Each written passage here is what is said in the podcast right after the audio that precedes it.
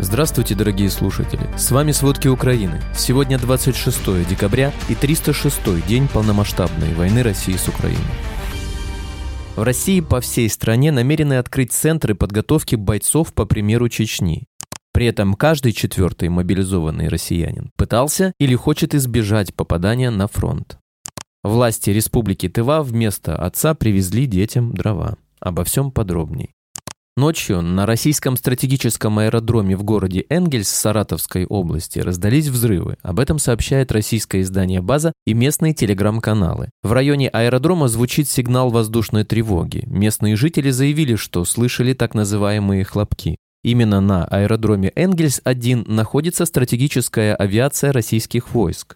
В Министерстве обороны России подтвердили о происшествии и заявили, что якобы средства ПВО сбили украинский беспилотник при подлете к аэродрому. Но в результате падения обломков беспилотника трое российских военнослужащих технического состава, находящихся на аэродроме, получили смертельные ранения. Губернатор Саратовской области Роман Бусаргин заверил местных жителей, что никаких чрезвычайных происшествий в жилых кварталах города не было. Эвакуация не проводится и объекты гражданской инфраструктуры не пострадали. Такие события, как взрыв на российском военном аэродроме Энгельс, это последствия агрессии против Украины. Об этом в эфире телемарафона сказал спикер воздушных сил ВСУ Юрий Игнат. Если россияне думали, что их в тылу глубоком война не коснется, то они глубоко ошибались. Как видим, такие вещи происходят все чаще, и надеемся, что это будет Украине только на руку, сказал Игнат. Напомним, 5 декабря Украина нанесла России неожиданный и очень ощутимый удар. Два украинских беспилотника сумели пролететь сотни километров и атаковали основные аэродромы российской стратегической авиации, авиабазы Энгельс под Саратовом и Дягилево возле Рязани.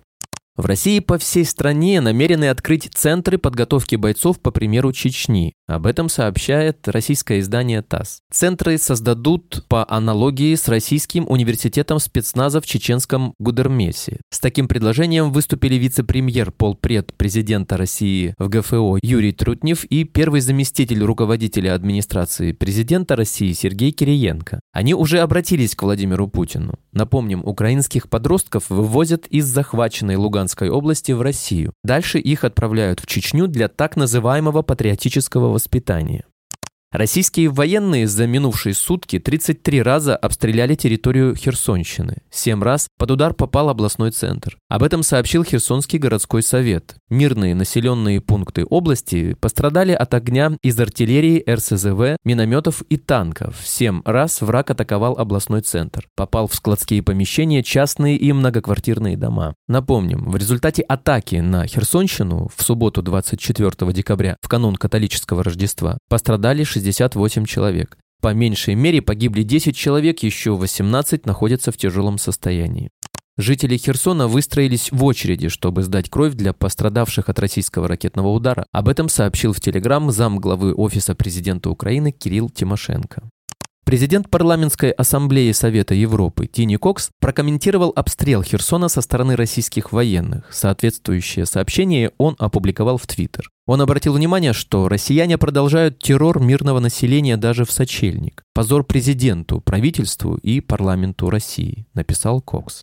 Российские войска продолжают перебрасывать большое количество военной техники в направлении Бердянска и Мариуполя. Об этом сообщил советник мэра Мариуполя Петр Андрющенко. По его словам, большое количество техники зашло со стороны России и двинулось через Мангуш в направлении Бердянска и Мелитополя. Колонны частично доформировывались в поселке Агробаза. Кроме того, часть техники и живой силы, которая базировалась в селе Урзуф, были переброшены на Мангуш и включены в состав колонн, которые которые были сформированы в Мариуполе и Агробазе, в то время как живая сила на грузовиках с прицепленными пушками малого калибра были перемещены из Урзуфа в сторону Бердянска. Ранее глава Запорожской областной военной администрации Александр Старух рассказывал, что войска России укрепляются на запорожском направлении, поэтому пробить их линию обороны будет непросто.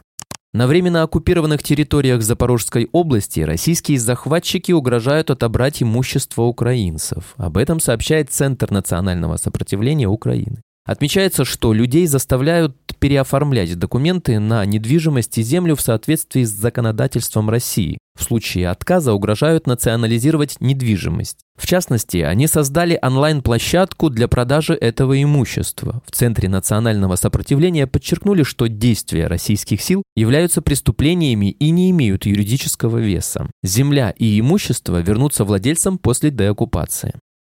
России не хватает военных для наблюдения за минными полями, говорят в Минобороны Великобритании. По его данным, войска России сосредоточились на строительстве оборонительных позиций и установке мин вдоль линии фронта, но крупные минные поля считаются эффективным препятствием только если находятся под наблюдением и могут быть прикрыты огнем. Для этого Москве не хватает обученных военных.